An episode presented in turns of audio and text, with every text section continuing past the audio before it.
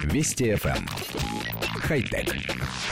Здравствуйте, с вами Николай Гринько. Компания Bosch представила систему e-stroller – умную детскую коляску с электродвигателями и специальными датчиками. Система не превращает коляску в самостоятельное средство передвижения, а лишь позволяет родителям прикладывать меньше усилий для передвижения – Устройство автоматически изучает дорожное покрытие, чтобы помочь толкать коляску в гору, тормозить на спуске и так далее. Система также остановит коляску, если пользователь потеряет над ней контроль или, например, она покатится под уклон или же от порыва ветра. В коляску встроен USB-порт, который может заряжать различные гаджеты, а Bluetooth-связь и специальное приложение для смартфона позволят узнать заряд батареи или управлять сигнализацией, чтобы предотвратить кражу. Аппаратное обеспечение подходит для разных видов колясок и для одного ребенка, и для близнецов. Шведская фирма Эмма Люнга уже выразила желание создать коляску на основе этой технологии. Она должна появиться в продаже к началу 2020 года.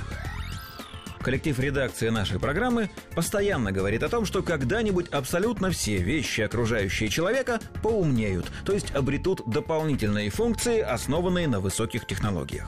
Настала очередь такого привычного предмета, как детская коляска. Кстати, если вы хотите знать, почему именно компания Bosch взялась за реализацию этой идеи, то вот вам ответ. Дело в том, что в умной коляске будут использоваться те же электродвигатели и аккумуляторы, которые устанавливаются в шуруповерты, дрели дрели и прочий электроинструмент, выпускаемый под этой маркой.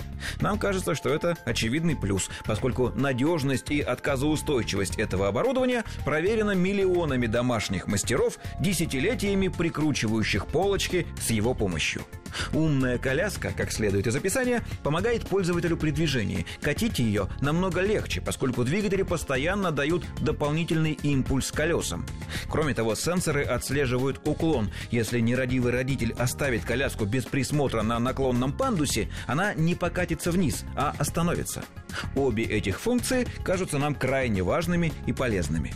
На наш взгляд, не хватает лишь одной дополнительной опции. Коляска должна сопротивляться всеми силами, когда ее пытаются выкатить на проезжую часть дороги, даже если это происходит на пешеходном переходе, но на красный свет. Дело в том, что коляску обычно катят перед собой, и она появляется на проезжей части до того, как на зебру выходит родитель. А это создает очень опасную дорожную ситуацию. Умная коляска просто обязана видеть переходы и светофоры и не позволять родителям нарушать правила дорожного движения. Ну, не потащат же они ее через дорогу силой. Хотя... Вести FM. Эм. Хай-тек.